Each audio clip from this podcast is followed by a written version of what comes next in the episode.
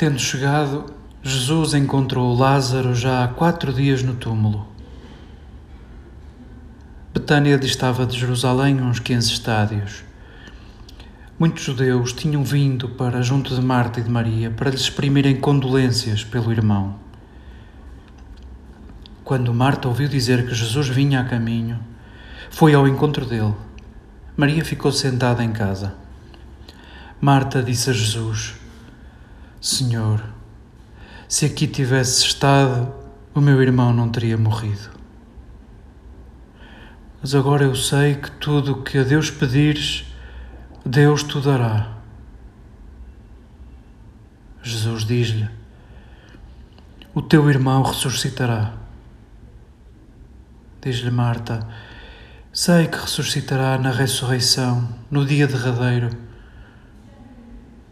Diz-lhe Jesus: eu sou a ressurreição e a vida. Quem crê em mim, mesmo que morra, viverá. E todo aquele que vive e crê em mim não morrerá até à eternidade.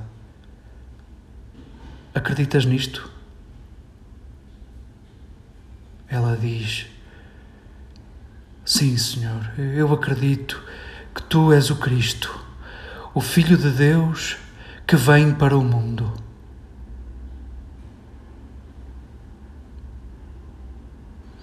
Queridas irmãs, queridos irmãos, queridos amigos, acolhamos com especial ternura este parágrafo do capítulo 11 do Evangelho de João, neste dia tão amoroso, o dia em que lembramos Marta e queremos lembrar ainda mais do que Marta, queremos lembrar aqueles irmãos tão singulares, Marta, Maria e Lázaro.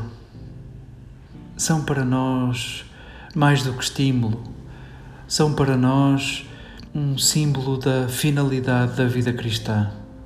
O capítulo 11 do, do Evangelho de João fala-nos de Lázaro, fala-nos de Maria, fala-nos de Marta. E, e João não se inibe de colocar, quer no narrador, quer na voz dele, quer também noutros personagens que vão passeando nesta narrativa, não se inibe de falar do amor, não se inibe de falar da amizade que envolvia Jesus, Lázaro, Maria e Marta. Vede como era seu amigo, onde dizer ao ver Jesus chorar. E sim, o narrador põe Jesus a chorar. É um quadro perturbador, este que nos é servido no capítulo 11 é dos, dos quadros do Evangelho que, que vou ouvindo aqui e ali, pessoas com muita dificuldade em, em lê-lo, em aceitá-lo. O que é, que é isso da ressurreição de Lázaro? E de facto é, é decisivo na narrativa de João. A partir dali eh, há uma vontade de, de eliminar Jesus, mas ao mesmo tempo é dito que vamos com calma porque ele ressuscitou Lázaro, o povo acredita nele. E vão se dividindo os adversários de Jesus a ponto de, de se chegar a dizer: então, se é para eliminar Jesus, tem que se eliminar também Lázaro. Talvez, se formos pelo, pelo sentido literal, nós que experimentamos as leis da natureza, nós que não sabemos dizer uma palavra sobre o sentido literal deste texto. Nós que gostávamos tanto de, de erguer, de fazer ressurgir aqueles que amamos e perdemos, não conseguimos lidar com o sentido literal deste texto. Deixemos esse sentido em aberto e saboreemos os sentidos simbólicos deste texto, que já fazem tanto conosco, que são capazes de mudar a nossa vida, que são capazes de ser verdadeira Páscoa, de ser motivo de, de nos erguermos e de fazermos erguer. Seria ótimo que a casa de Maria, de Marta e de Lázaro ficasse como uma inquietação para todos os discípulos de Jesus À época, as casas eram dos pais. E curioso que nós não sabemos nada dos pais de Marta, de Maria e de Lázaro. E aquela casa é de três irmãos. E aquela casa de três irmãos é a preferida de Jesus. E pronto, e pronto, isso bastaria. A casa preferida de Jesus é uma casa de irmãos. E se quiséssemos, estes personagens, se, se João não se demorasse mais com eles, se não houvesse mais história a contar, já isto nos chegava como programa.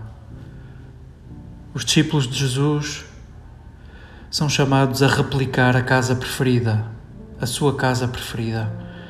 Os discípulos de Jesus são chamados a replicar esta casa dos irmãos onde Jesus adorava estar. E queremos que a Igreja seja isto: uma casa de irmãos. E sim, nós sabemos o que é irmãos, nós sabemos o que é família. Não se pense que, que a família e não se pense que as relações de irmãos não têm problemas, não têm desencontros. Pelo contrário, pela, pela intimidade que temos, pela confiança que temos, chega-nos a passar pela cabeça que sabemos tudo uns dos outros, chega-nos a passar pela cabeça, perdendo esses filtros que a confiança e a transparência acrescenta, chegamos a pensar que conhecemos tudo do outro. E isso é uma mentira. Isso é uma mentira. Todas as relações são seres vivos sejam aquelas de casa, sejam as fora de casa, e todas precisam de ser alimentadas, todas precisam de ser cuidadas, todas precisam de ser regadas. E sim, se experimentamos desencontros nas nossas relações de irmãos e de família, temos a certeza de que, apesar dos desencontros, a relação de irmãos, a transparência de irmãos, a franqueza de irmãos, a confiança de irmãos é o desejável, é o desejável a construir e a reparar em cada dia. E deste parágrafo que lemos hoje, retirado deste capítulo 11, vem-nos a frase que nos salva. O narrador coloca esta frase duas vezes no mesmo capítulo, uma agora na boca de Marta e daqui a uns minutos, se lêssemos o, o resto do capítulo, a mesmíssima frase na boca de Maria. É a frase que nos salva. Jesus, se tu tivesses estado aqui, o meu irmão não tinha morrido. O narrador, apesar da confiança que estes personagens têm todos, apesar da confiança que Marta tem com Jesus, ela que não teve problema de dizer a Jesus: Não te importas que a minha irmã não me venha ajudar? Não o trata pelo nome, trata-o por Senhor. Senhor, se tu tivesses estado aqui, o meu irmão não tinha morrido. E esta frase podemos traduzi-la de outra forma Se estás aqui, eu já não morro. Senhor, se tu estás, eu já não morro. E é, e é esta frase que os discípulos de Jesus são chamados a, a dar corpo, a dar carne ao longo da vida.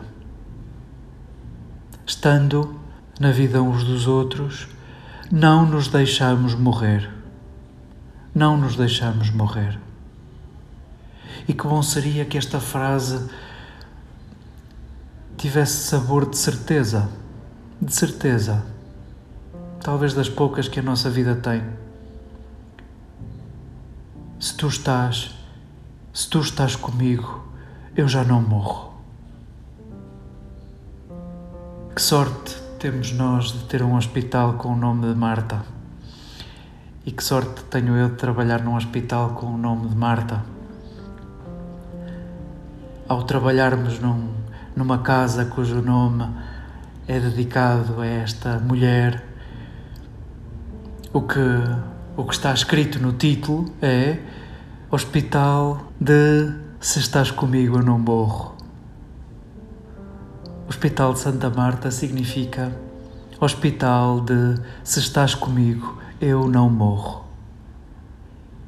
E verdadeiramente nesta casa e noutras casas como esta, o que experimentamos é isto: de gente que, cuja saúde está por um fio, gente com o corpo altamente debilitado e sentindo a companhia dos seus amores e sentindo-se reconciliado com os seus amores e sentindo-se acompanhado, não tem medo de morrer, sentindo a vida concluída, pode morrer feliz, como vemos a cada passo nesta e noutras casas. O que é, que é isso de morrer feliz? É talvez isto que Marta nos deixa expresso neste amor pelo seu irmão. Se estás comigo, eu não morro. Se estás comigo, eu vivo em ti. Se estás comigo, eu vivo por ti.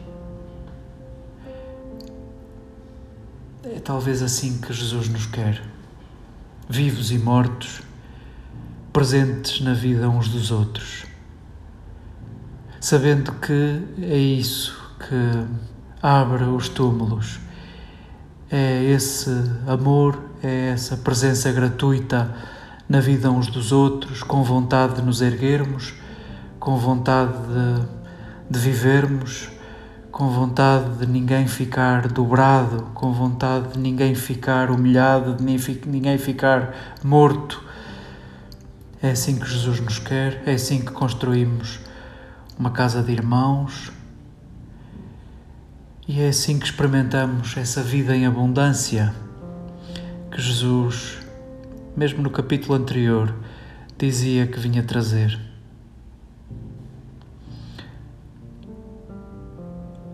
Possa este capítulo amoroso, onde vemos laços de amizade tão fortes de Jesus por Marta, por Lázaro, por Maria, possas tu, querido leitor, sentir o laço amoroso de Jesus pelo teu nome, por ti.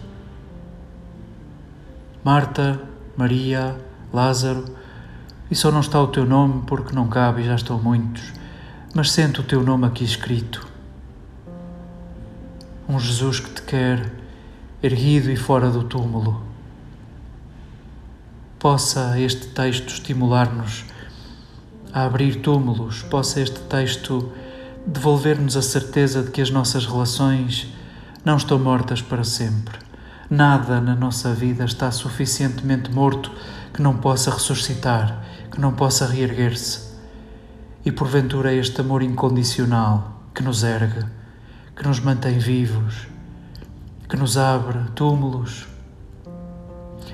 e que faz com que experimentemos o reino de Deus já entre nós, saboreando esse Messias, esse cuja finalidade era vir ao mundo